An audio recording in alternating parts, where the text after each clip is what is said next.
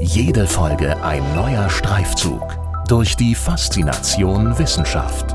Das ist Hessen schafft Wissen, der Podcast mit Erik Lorenz. Was macht die Infektiologie als Fach so spannend? Wie arbeitet die Infektiologie mit anderen Fachbereichen zusammen, um die Covid-19-Krise zu meistern? Und wie lässt sich die Gefahr durch multiresistente Bakterien reduzieren? Über diese und andere Fragen spreche ich heute mit gleich zwei Gesprächspartnern. Zum einen mit Professor Dr. Maria Wehreschild. Sie leitet die Infektiologie am Universitätsklinikum Frankfurt und koordiniert im Deutschen Zentrum für Infektionsforschung den Forschungsbereich zu Krankenhausinfektionen und multiresistenten Bakterien.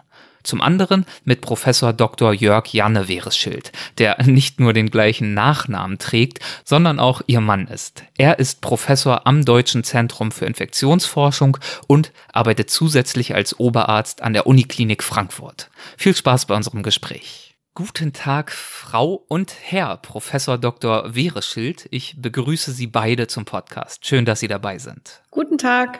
Einen schönen guten Tag. Frau Wehreschild, Sie leiten die Infektiologie am Universitätsklinikum Frankfurt und sind derzeit hauptverantwortlich für die Covid-19-Normalstation an der Uniklinik. Was kann ich mir unter so einer Normalstation vorstellen und wie ist auf dieser Station momentan die Lage? Ja, also unter Normalstationen versteht man ähm, in der Medizin eine Station, wo Patienten behandelt werden, die aus medizinischer Sicht stabil sind. Das heißt, sie bedürfen keiner Unterstützung im Sinne von intensivmedizinischen Maßnahmen. Dazu würde zum Beispiel eine invasive Beatmung gehören oder eine Nierenersatzverfahren. Äh, das wären ja Dinge, die man auf einer Intensivstation vor allem anwendet und eben nicht auf einer solchen Normalstation. Im Moment ist die Lage bei uns äh, wieder sehr gut kontrolliert. Wir haben äh, seit dem Peak der Covid-19-Erkrankung um Ostern herum haben die Patientenzahlen stetig wieder abgenommen und jetzt hat sich das auf einem niedrigen Niveau eingependelt. Worin bestehen momentan und in den letzten Wochen, vielleicht auch über Ostern, äh, die größten Herausforderungen? Ja, dadurch, dass die Patientenzahlen im Rahmen einer solchen Pandemie sehr dynamisch sich verhalten, das haben wir ja alle mitbekommen, muss sich die Krankenhausstruktur eigentlich ständig an das zu erwartende Patientenaufkommen anpassen. Und das ist eine sehr große Herausforderung. Normalerweise braucht man ja, sagen wir mal, man möchte eine Station innerhalb eines Krankenhauses umziehen. Wenn man das gut machen will, nimmt man sich vorher mehrere Monate Zeit, um das zu planen. Und das ist jetzt aber gar nicht möglich. Wir müssen jetzt immer relativ schnell hin und her skalieren, damit wir zum einen genug Platz haben für die Patienten, äh, die Covid-19 haben, aber zum anderen auch genug Behandlungsbereiche für die anderen Patienten anbieten können. Und das ist im Moment aus meiner Sicht die größte Herausforderung.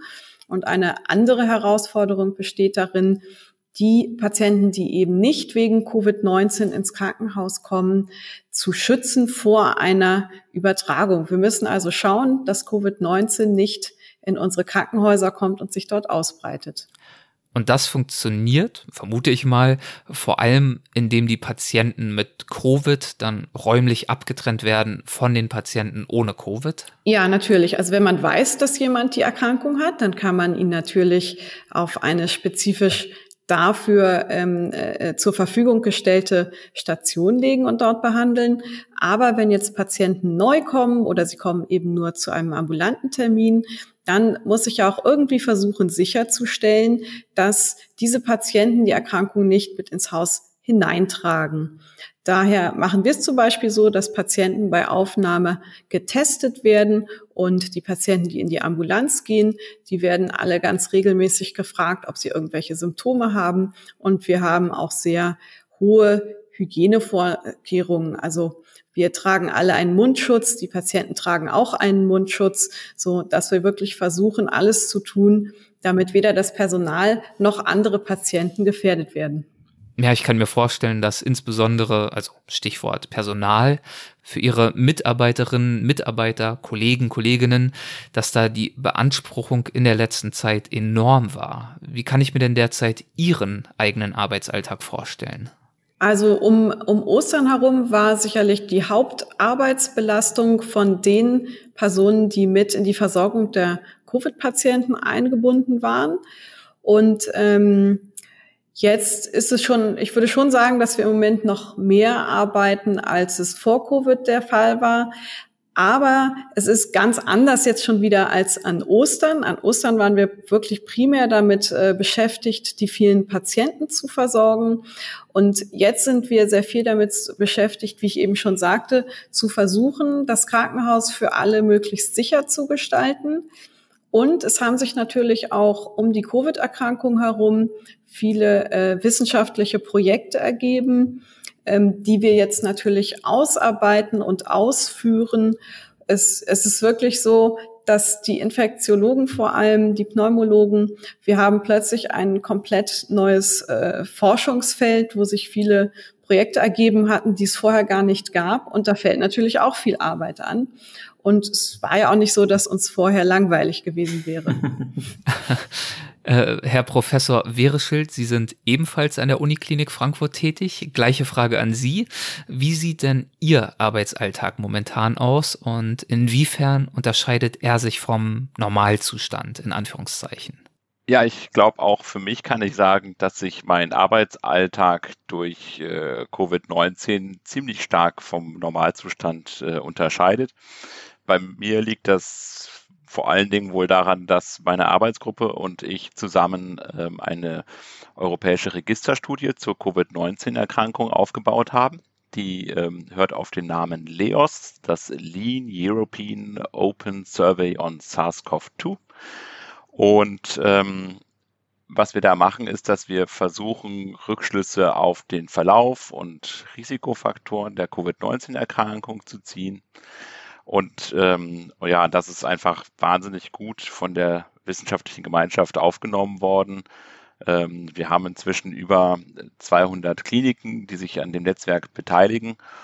Und netterweise wurde ich da von der Uniklinik Frankfurt äh, für diese äh, große Koordinationsaufgabe von der äh, von meinen klinischen Pflichten freigestellt. Äh, sonst würde ich jetzt wohl an äh, mindestens zwei Tagen in der Woche ähm, in der Knochenmarktransplantationsambulanz der Medizinischen Klinik 2 äh, meinen Dienst verrichten.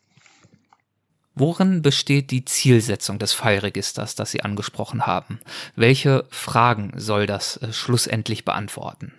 Naja, ich glaube, was man, was sicher das erste Ziel von einem Fallregister zu Covid-19 ist, ähm, dass wir natürlich versuchen auch äh, noch genauer festzustellen, was Risikofaktoren sind ähm, für einen schweren Verlauf der Covid-19-Erkrankung.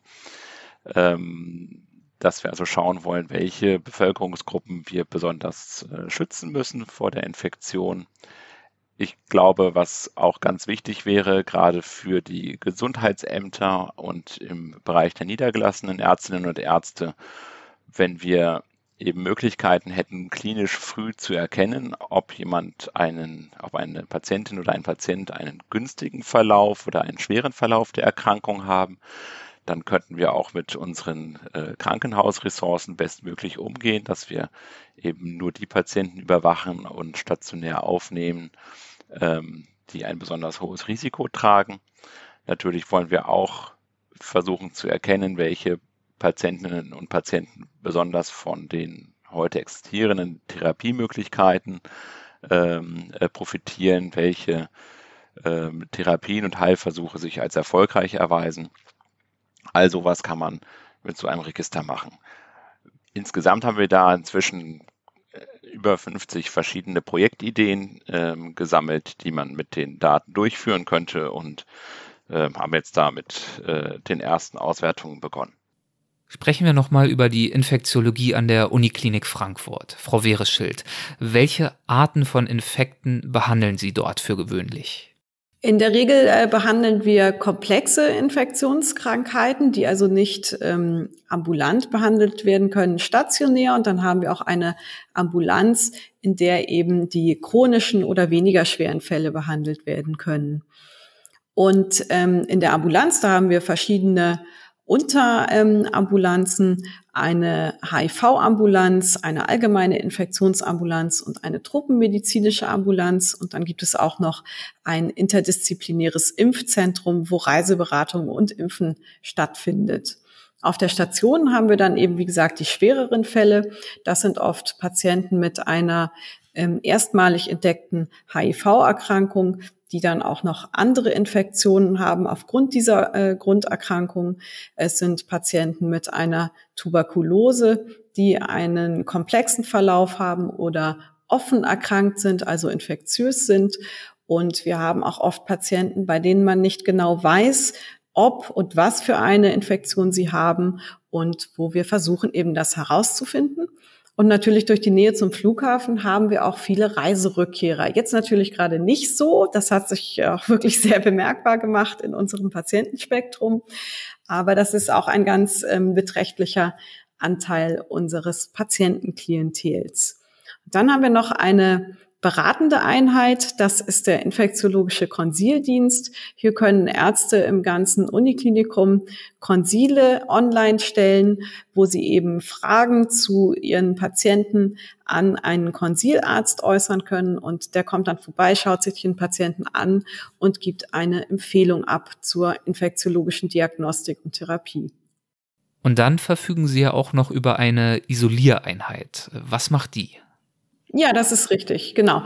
Ähm, diese Isoliereinheit ähm, ist für die Behandlung von hochpathogenen Erregern zuständig. Das heißt, sie kommt zum Glück auch nur selten zum Einsatz, denn so häufig kommen solche Fälle natürlich in Mitteleuropa gar nicht vor. Und ein Beispiel wären zum Beispiel Ebola oder Lassa oder damals äh, das SARS-Virus. Und ähm, Dort sind Patienten behandelt worden bisher, die diese Erkrankungen hatten und auch sehr erfolgreich behandelt worden. Und ähm, wie gesagt, die kommt aber zum Beispiel bei Covid-19 gar nicht zum Einsatz, weil das eben kein Erreger ist, das SARS-CoV-2-Virus, das in so einer speziellen Isoliereinheit isoliert werden muss. Auf der Isoliereinheit für hochpathogene Erreger, wie es der Name schon sagt, würde man wirklich nur die Patienten isolieren, die sehr, sehr äh, schwerwiegende Erkrankungen haben. Und dazu würde eben als Beispiel Ebola gehören. Und da wissen wir, das hat eine hohe Mortalität und man kann es nur sehr schwer medikamentös irgendwie beeinflussen. Und diese Patienten würde man sehr, sehr streng isolieren und die Kriterien, die dabei angewandt werden, die sind noch strenger als die Kriterien, die eben bei den Covid-19-Patienten angewandt werden. Einen Covid-19-Patienten können Sie ja in jedem Krankenhaus Deutschlands adäquat isolieren, aber einen Ebola-Patienten eben nicht. Gehen wir mal noch ein wenig auf die Grundlagen ein. Herr Wehreschild, Infekte gehen ja häufig auch mit bestimmten Grunderkrankungen einher. Können Sie vielleicht einmal erläutern, welche das typischerweise sein können? Also grundsätzlich ist unsere Fähigkeit, Infektionserreger aus dem Organismus fernzuhalten oder auch eine Infektion dann, wenn sie auftritt, zumindest gut zu überstehen, ähm, sehr von der sogenannten Resilienz abhängig.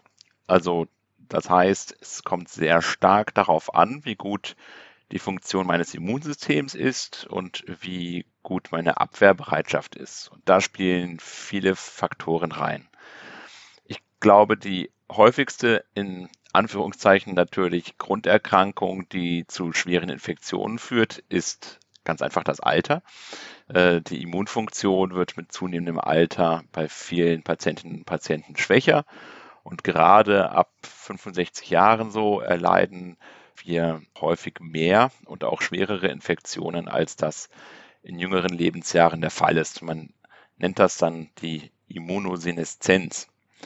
Ähm, es gibt aber natürlich auch, äh, ich sag mal, echte Grunderkrankungen, die das Risiko von Infektionen begünstigen. Ähm, dazu gehören auch einige der sogenannten Volkserkrankungen, die bei einem großen Teil der Bevölkerung vorkommen. Da würde ich zum Beispiel mal den Diabetes mellitus nennen, die Zuckererkrankung, die äh, in vielen Bereichen zu einer erhöhten äh, Infektionsgefahr führt und auch zu schwereren Infektionsverläufen. Ähm, dann gelten natürlich gerade für die Atemwegsinfektionen, ähm, Lungengerüsterkrankungen und ähm, andere Vorerkrankungen der Atemwege als Risikofaktoren, zum Beispiel das äh, Bronchialasthma oder die chronische Bronchitis, auch COPD genannt, Lungenemphysem, die eben den Verlauf von äh, Atemwegsinfektionen äh, verkomplizieren und erschweren können. Für Covid-19 zum Beispiel sehen wir aber auch andere Risikofaktoren, die bisher ähm, für Infektionserkrankungen nicht als schwere Risikofaktoren bekannt waren. Aktuell zum Beispiel in der Diskussion die Adipositas, also das Übergewicht, wo wir sehen, dass Patienten, Patientinnen und Patienten mit einem Body Mass Index über 30 ein besonders hohes Risiko haben, schwer zu erkranken. Äh, das ist aber noch nicht flächendeckend jetzt für andere Infektionen gut untersucht. Und dann gibt es natürlich noch diejenigen Grunderkrankungen, die direkt unser Immunsystem schwächen. Ähm, in meinem Arbeitsbereich sind das zum Beispiel die Erkrankungen aus dem Bereich der Hämatologie und Onkologie, also vor allen Dingen Krebserkrankungen, die zum einen direkt das Immunsystem schwächen und zum anderen aber auch häufig mit Medikamenten behandelt werden müssen, wie Chemotherapie oder neue Immuntherapien, die ähm, auch das Immunsystem beeinflussen und schwächen können. Und dann gibt es natürlich noch die äh, anderen immunologischen Erkrankungen wie angeborene Immunschwächen, rheumatologische und Autoimmunerkrankungen, die ebenfalls das Immunsystem beeinträchtigen und dadurch auch den Verlauf von Infektionen erschweren können. Also wirklich sehr vielfältige Krankheitsbilder. Und in der Tat ist die Infektiologie ja auch ein sehr interdisziplinäres Fachgebiet. Ja, die Infektiologie ist definitiv ein Querschnittsfach. Ähm, und ich glaube, das ist auch das, was das Fach so wahnsinnig interessant macht. Es gibt einfach kaum eine Disziplin, ob sie jetzt Betriebsarzt oder Augenarzt oder Intensivmediziner sind, wo keine Infektionen vorkommen und Infektionen keine Rolle spielen. Und im infektiologischen Konsildienst sieht man die gesamte Klinik kennen, arbeitet mit allen Disziplinen zusammen, sieht das gesamte Spektrum an Patientinnen und Patienten, die die Humanmedizin zu bieten hat. Und ähm, ja, das, das bringt einfach sehr viele kollegiale Zusammenarbeit mit sich und man lernt einfach sehr viel darüber, wie andere Fächer funktionieren und was da die Probleme sind. Sie haben angesprochen, dass die Infektiologie ein Querschnittsfach ist und genauso steht es auch auf der Website der Uniklinik Frankfurt. Dort wird weiterhin ausgeführt, dass es aufgrund seiner hohen Relevanz in fast allen Subdisziplinen der Medizin für die Studierenden von großem Interesse sei. Und trotzdem ist es ja so, dass sich die Infektiologie in Deutschland vielerorts mit einem Nachwuchsproblem konfrontiert sieht. Woran liegt das? Ähm, ich denke, das liegt an mehreren Punkten. Der eine Punkt ist, dass wir nur sehr wenige Lehrstühle haben für Infektiologie. Und äh, natürlich bringt ein Lehrstuhl, eine eigene Abteilung, bringt natürlich auch viel mehr ähm, Raum mit sich, um eine gute Ausbildung anbieten zu können. Dass wir so wenig Lehrstühle haben, liegt sicherlich auch mit daran, dass die Infektiologie keinen eigenen Facharzt hat. Also man kann keinen Facharzt für Infektiologie machen, so wie ich zum Beispiel einen Facharzt für Augenheilkunde machen kann. Und ähm, man kann die Infektiologie nur im Rahmen einer sogenannten Zusatzbezeichnung erwerben. Das heißt, ich muss erst einen anderen Facharzt machen im Rahmen der inneren Medizin oder Pädiatrie und dann kann ich so eine Zusatzbezeichnung erwerben. Heißt aber auch, dass so ein bisschen der Unterbau fehlt um jetzt Studenten, die fertig sind und kommen, zu sagen, hier, ich biete dir an, du kannst jetzt hier Infektiologe werden. Ich kann den Leuten dann nur anbieten, du kannst jetzt hier Internist werden und dann kannst du diese Zusatzbezeichnung machen. Das ist natürlich schon eine gewisse Einbuße an Attraktivität. Und dann gibt es den dritten Punkt, der da, glaube ich, auch sehr relevant ist. Es gibt in der Infektiologie sehr wenige ähm, Behandlungen oder Eingriffe, die dazu führen, dass die Infektiologie sich selbst finanzieren könnte. Und das ist natürlich für die Selbstständigkeit einer Abteilung auch immer sehr wichtig. Ähm, wenn ich eine Station habe und dort Patienten behandle und ich aber am Ende dadurch auch so, so wenig Geld wieder reinholen kann, dass ich also diese Station gar nicht richtig betreiben kann, dann habe ich natürlich ein Problem. Und das Abrechnungssystem in Deutschland ist eben so, dass die infektiologischen Erkrankungen nicht hoch bewertet sind und dass wir deshalb eben genau in dieser Situation uns befinden und dann oft auf andere Abteilungen angewiesen sind, wo wir dann sozusagen unterschlüpfen müssen, damit wir stabilisiert werden. Haben Sie trotzdem Hebel, mögliche Maßnahmen, die Sie ergreifen können, um es für Studierende etwas attraktiver zu machen, sich für die Infektiologie zu begeistern? Ja, also ähm, es ist auch nicht so, dass jetzt hier nie Studenten kämen, die sich interessieren. Das ist wirklich nicht der Fall. Ich kriege sehr viele Bewerbungen. Und ich schätze auch sehr die Art von Menschen, die sich hier bei uns bewerben. Ähm, viele Infektiologen sind sehr idealistisch veranlagt, weil sie eben in der Infektiologie auch viele Aspekte von Public Health sehen und weil die Infektiologie auch ein internationales Fach ist. Wir haben ja gerade auf der Südhalbkugel sehr viele äh, Infektionserkrankungen, die wir jetzt hier auf der Nordhalbkugel gar nicht haben. Und es ist ja auch kein Geheimnis, dass es da eine große soziale Ungleichheit gibt.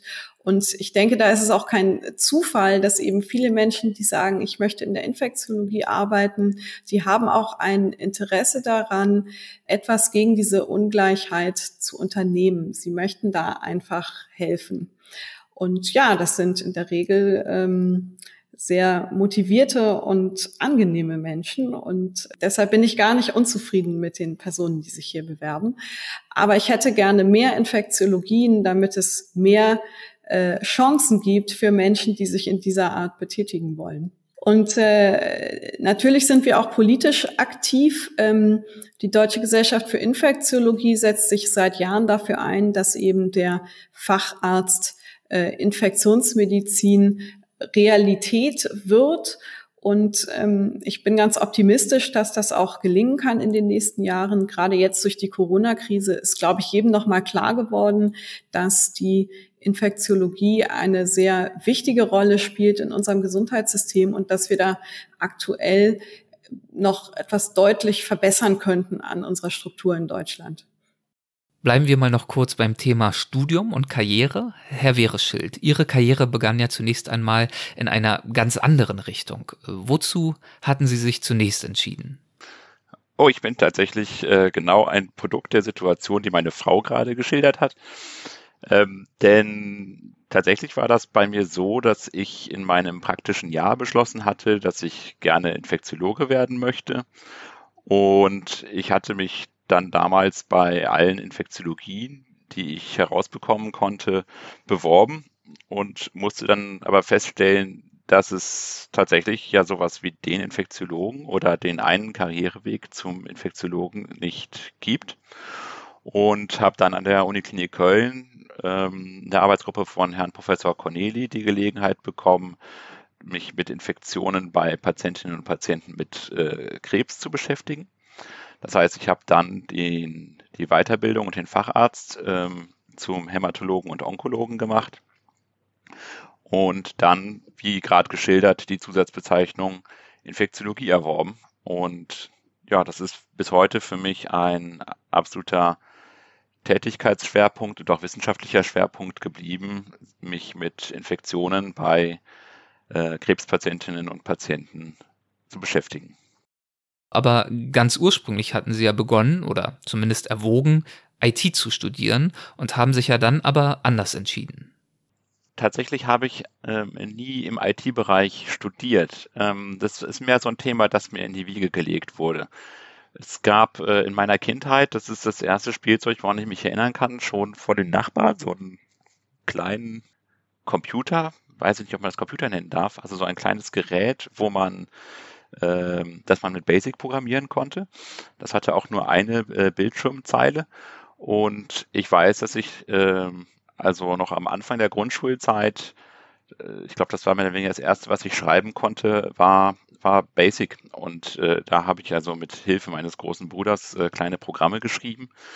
Und das Thema Programmieren blieb dann irgendwie ein Leben lang äh, an mir hängen. Ich habe ähm, immer Dinge gebastelt, äh, die mir meinen Alltag erleichtert haben. Ähm, war früher auch in der Szene aktiv, habe Grafik-Demos, ähm, kleine Assembler-Programme äh, geschrieben, ähm, Treiber für, für CD-Laufwerke äh, entwickelt ähm, und ja, verschiedenste, verschiedenste Dinge getan. Und dann kann, kam eben die Zeit der Oberstufe, wo man dann seine ersten Jobs macht. Auch da habe ich immer von meinem großen Bruder nette Softwarefirmen der Umgebung kennengelernt, habe dort äh, in der Datenbank und Softwareentwicklung gearbeitet, habe Betriebsberichte erstellt, Etikettendrucker programmiert, ähm, Robotersteuerung von, von Mischrobotern in der Aromaindustrie, Abrechnungssysteme mitentwickelt und, und ja, wirklich viele interessante und, und äh, aufregende Dinge getan.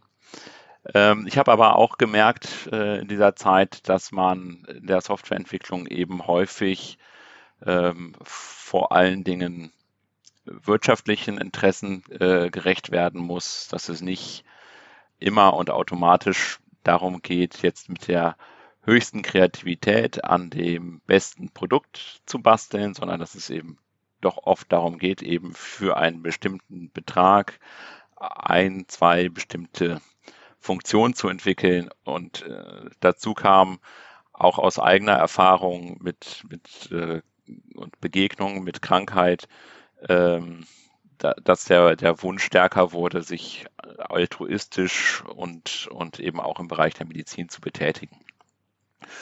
Und habe dann eben also angefangen, die Humanmedizin zu studieren und ähm, dann da mein Staatsexamen gemacht.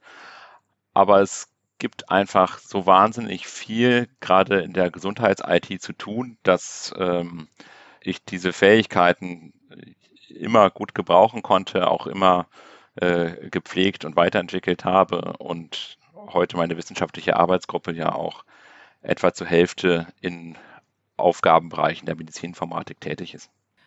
Das heißt, es gibt durchaus Überschneidungspunkte zwischen der IT und der Medizin, insbesondere auch in Ihrer eigenen Arbeit. Unbedingt. Ähm, die Medizin ist ja insgesamt äh, auf dem Weg in ein digitales Zeitalter. Wir haben zu einem großen Teil bereits IT-Systeme, die uns als Ärztinnen und Ärzten die Alltagsaufgaben erleichtern. Äh, zum Beispiel ist hier an der Uniklinik Frankfurt die Patientenakte komplett auf PCs umgestellt. Und ich glaube, wenn man im Jahr 2020 Ärztin oder Arzt ist, dann verbringt man schon einen, einen erheblichen Teil seines Alltags äh, vor einem PC, um da Befunde zu notieren, äh, andere Befunde anzuschauen, Behandlungskonzepte zu schreiben, mit Versicherungen zu korrespondieren und so weiter. Und natürlich entstehen dabei auch äh, Wissensquellen, die sich wieder wissenschaftlich nutzen lassen, ähm, indem wir versuchen, diese digital vorliegenden Daten zu sammeln und auszuwerten. Und ich glaube, dass es gerade deswegen dieser Tage einen kaum zu stillenden Bedarf an Fachpersonal und Wissenschaftlerinnen und Wissenschaftlern gibt, die die beiden Welten von IT und Medizin effektiv zusammenbringen. Und so ist es ja wahrscheinlich auch bei Ihrem aktuellen Projekt, dem Aufbau des europäischen Fallregisters für Corona-Patienten. Ich kann mir vorstellen, dass auch da Ihre Programmierkenntnisse beziehungsweise auch die Fähigkeit zur Datenverarbeitung, dass diese Fähigkeiten da sehr hilfreich sind.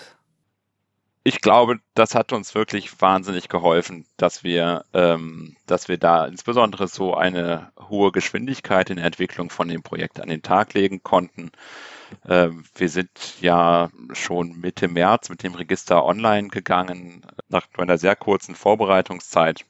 Und das wäre uns, glaube ich, nicht äh, möglich gewesen, wenn wir nicht ähm, alle wichtigen Komponenten mit Epidemiologie, Public Health, Gesundheitsökonomie, ähm, Medizininformatik ähm, aus einer Arbeitsgruppe hätten zusammenbringen können. Und ich, ich glaube überhaupt, dass, ähm, dass es momentan noch eine häufig eine große Kommunikationslücke gibt. Wir haben in der Welt der IT und der Medizin ganz unterschiedliche Fachsprachen.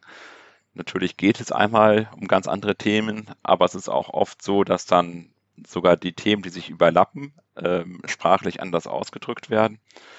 Und ich beobachte das sehr, sehr oft, wenn der Informatiker mit dem Arzt spricht, dass man da erstmal eine gemeinsame Sprache lernen muss und äh, da sehr viel Zeit auch manchmal verloren geht, bis die eine Person der anderen erklärt hat, äh, was sie braucht äh, und, und wie man das erreichen kann.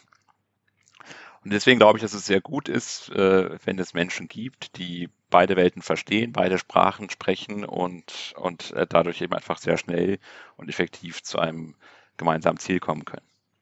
Auch Sie, Frau Wehre-Schild, haben ja die Schule nicht mit der festen Absicht verlassen, sich auf jeden Fall und unbedingt in die Infektiologie zu stürzen, sondern für Sie ging es erstmal beruflich los mit einem Psychologiestudium in New York. Warum hatten Sie sich damals dafür entschieden?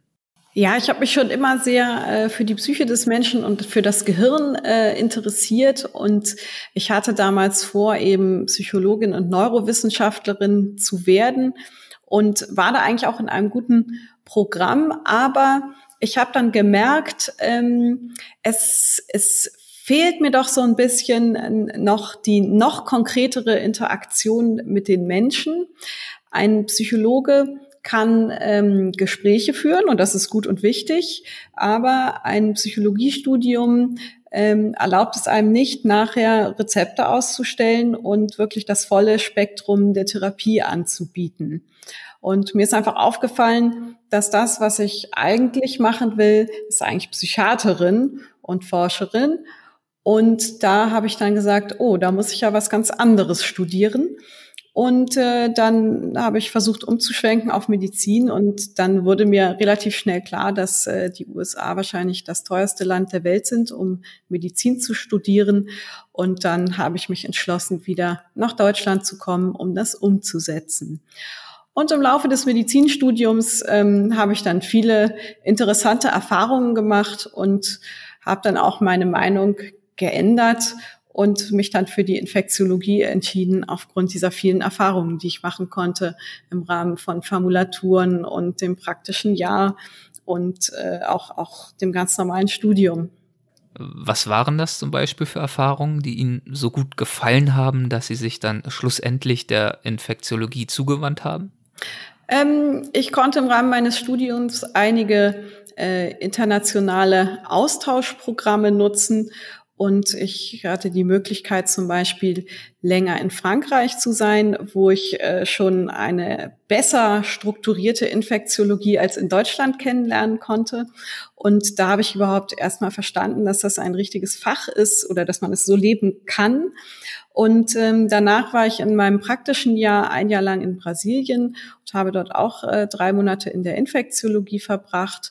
Und äh, Brasilien hat natürlich ein sehr, sehr breites Spektrum an Infektionen zu bieten. Da ist die ganze Truppenmedizin auch noch mit dabei. Und das war so der Moment, wo ich mich dann final dafür entschlossen habe, weil mich das einfach so äh, beeindruckt und motiviert hat. Abgesehen von derzeit Covid-19 beschäftigt sie ganz besonders die äh, Prävention und Therapie von Infektionen, die durch multiresistente Bakterien verursacht werden. Sie koordinieren zum Beispiel einen entsprechenden Forschungsbereich im Deutschen Zentrum für Infektionsforschung. Von multiresistenten Keimen und Bakterien als große Gefahr ist ja immer wieder die Rede. Wie groß ist die Gefahr denn heute wirklich? Ähm, ich denke, das ist eine sehr reale Gefahr. Ähm, wir haben natürlich in Deutschland und vor allem auch in, in, Nordeuropa an sich haben wir noch kein so hohes Resistenzniveau erreicht wie vielleicht in Süd- und Osteuropa oder auch ähm, Ländern, die eben in der südlichen äh, äh Hälfte der Welt liegen. Aber das steht natürlich kurz bevor, dass auch hier äh, so breite Resistenzen vorhanden sein werden. Und wir müssen alles tun, um zu verhindern, dass äh, wir ebenfalls so hohe Resistenzraten hier bekommen. Was können wir dagegen tun? Das ist eine gute Frage und das ist genau der Kern ähm, der äh, Forschergruppe, die ich da eben auch leite im äh, Deutschen Zentrum für Infektionsforschung.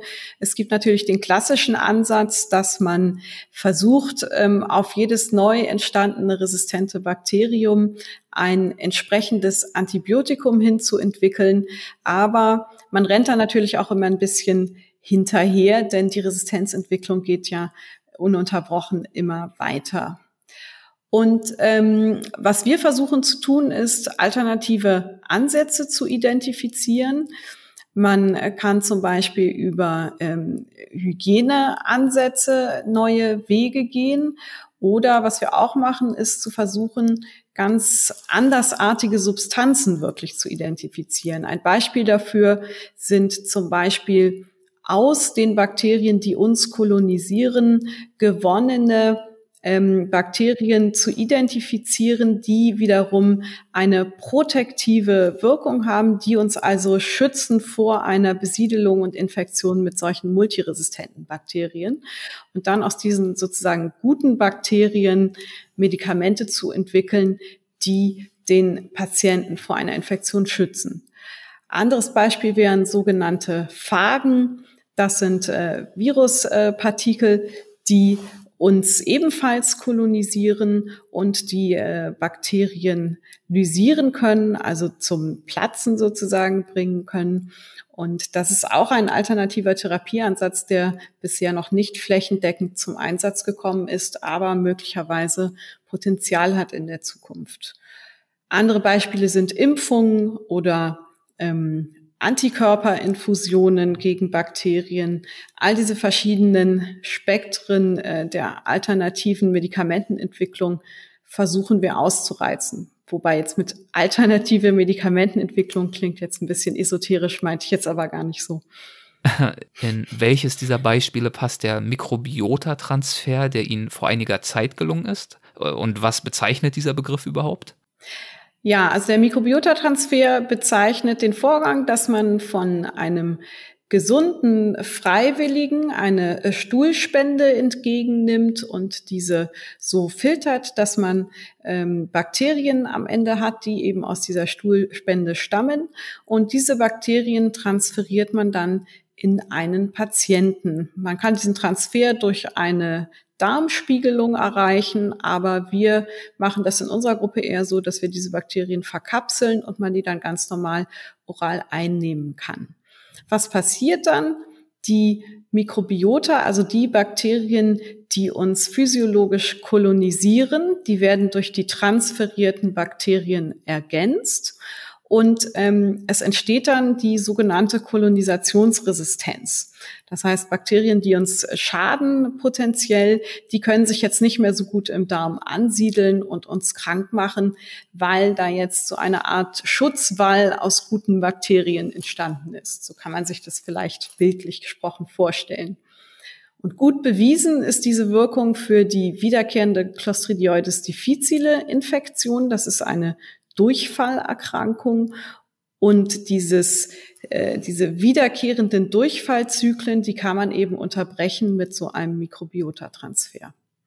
Äh, ich hatte bei der Vorbereitung zu diesem äh, Gespräch irgendwo auch äh, die Überschrift gelesen äh, nach dem Motto Fäkalien werden zu Medikamenten. Das ist richtig, ja. ist das denn ein neuer Gedanke? Nein, das ist eigentlich kein so neuer Gedanke. Das wird schon in vielen historischen Schriften erwähnt, ähm, dieses Verfahren. Und das erste Mal äh, wirklich publiziert äh, ist es so um die äh, 1930er Jahre.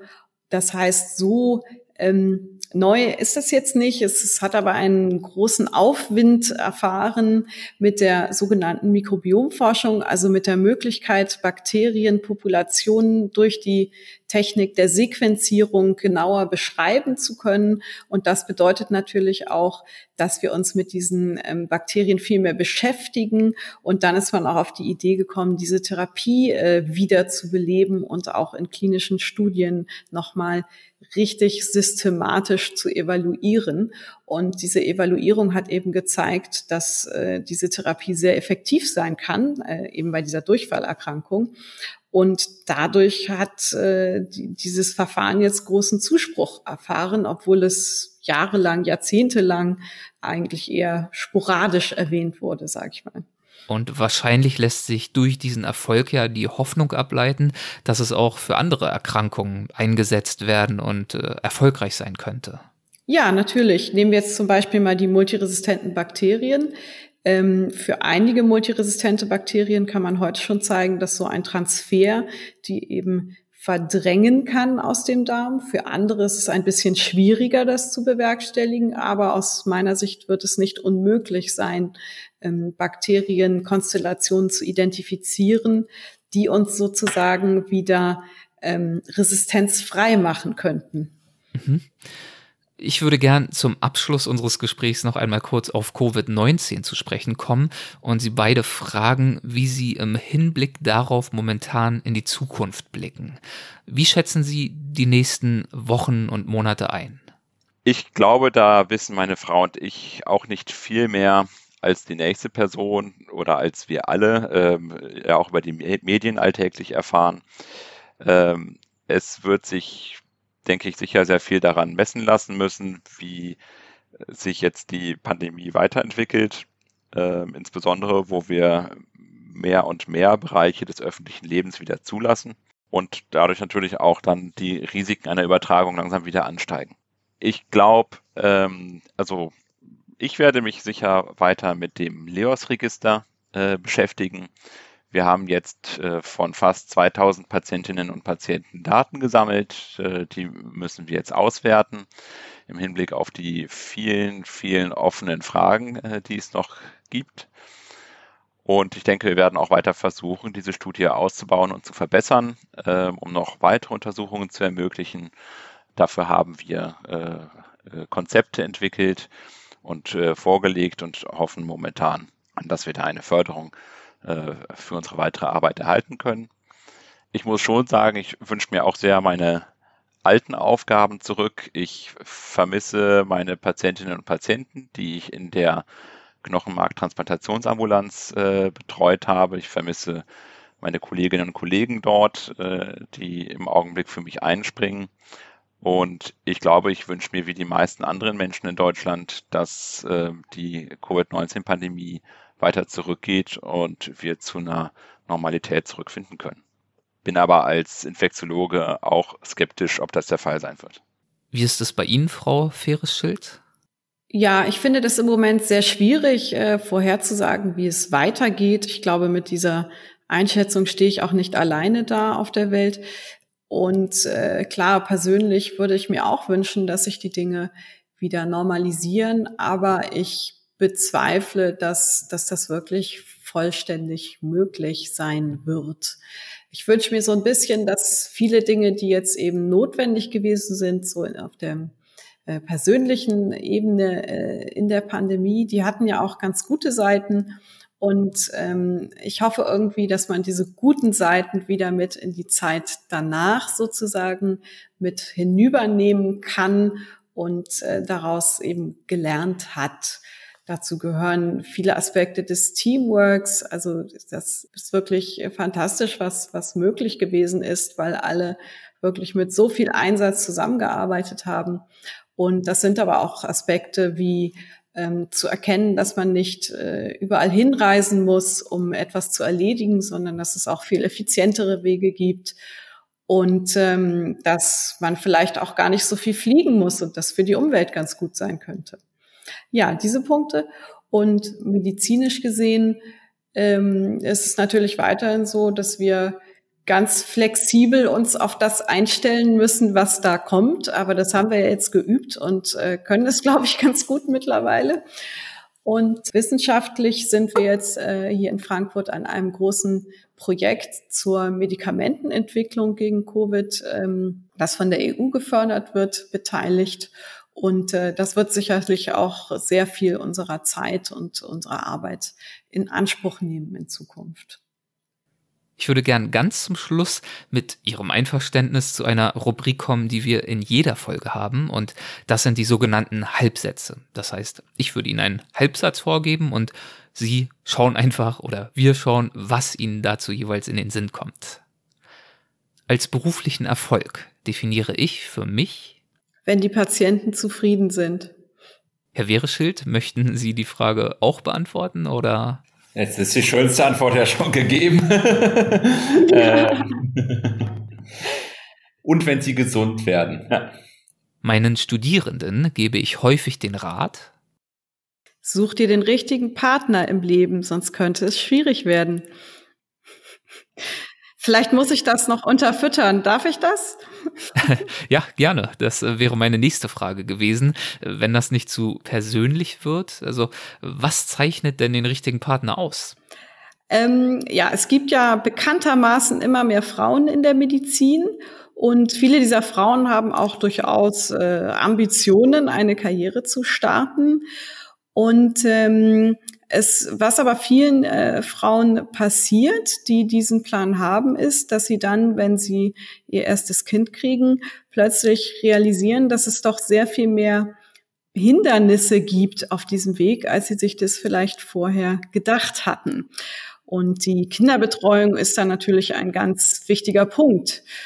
Und ähm, wenn man in dieser Situation nicht im Vorhinein äh, mit seinem Partner diskutiert hat, wie man eigentlich leben möchte und wer sich eigentlich konkret um die Kinder kümmert und wie viel, dann kann es sein, dass man plötzlich in einer Lebenssituation steckt, wo die Karriere, die man machen wollte, gar nicht mehr möglich ist. Wie haben Sie sich diesem Thema angenähert? Also wann ist der richtige Zeitpunkt, um darüber zu sprechen? Ganz früh. Es ist ja blöd. ja, ist doch wahr. Es ist doch blöd, wenn man. Vor der Hochzeit.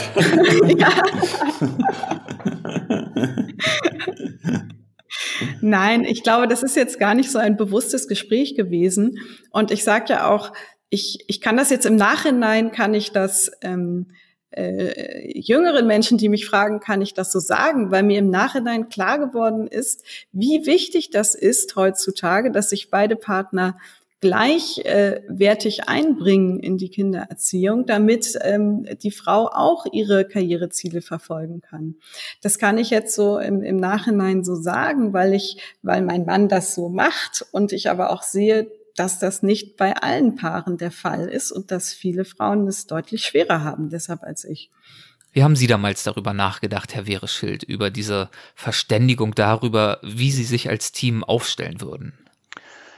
Das war für mich eigentlich immer klar, dass ich mir das genau so wünsche, dass man diese Entscheidung auf Augenhöhe trifft und das nicht einfach aufgrund der anderen Biologie und der Tatsache, dass wir Männer es nun mal nicht sind, die die Kinder austragen, das dann automatisch bedeutet, dass nun mal gemeinsam gezeugte Kind dann auch in der Zukunft automatisch der Frau zufällt.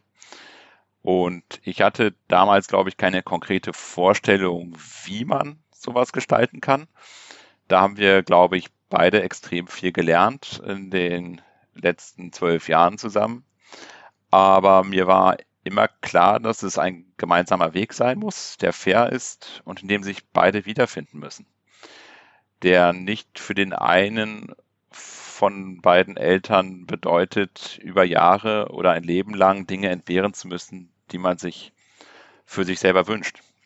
Und ich glaube, Sie hatten auch noch einen Rat parat, den Sie Ihren Studierenden gelegentlich mit auf den Weg geben. Ja, also was ich meinen Studierenden mit auf den Weg gebe, ist, dass man immer kritisch bleiben muss. Denn kritisch sein bedeutet wissenschaftlich sein. Und kritisch sein bedeutet für mich nicht alles glauben, was veröffentlicht wird, nicht alles glauben, was im Lehrbuch steht, nicht alles glauben, was seit 50 Jahren so gemacht wird. Das ist alles eine gute, oft hervorragende Basis für unseren Alltag in der Medizin. Und natürlich muss ich mich an Leitlinien halten und meine Patienten nach dem Stand des Wissens behandeln. Aber das Wissen ist immer nur eine Momentaufnahme und das Wissen von heute sind aus morgiger Sicht die Fehler von damals. Und wenn wir uns immer wieder selbst hinterfragen, dann glaube ich, kommen wir in der Medizin sehr viel weiter. Dieser Aufruf ist doch, wie ich finde, ein wunderbares Schlusswort. Ich danke Ihnen also beiden herzlich für das interessante Gespräch und dafür, dass Sie sich die Zeit dafür genommen haben. Vielen, vielen Dank dafür. Sehr gerne. Ihnen auch. Vielen Dank für die netten Fragen und alles Gute für Sie. Vielen Dank. Tschüss. Tschüss. Hessen schafft Wissen, der Podcast.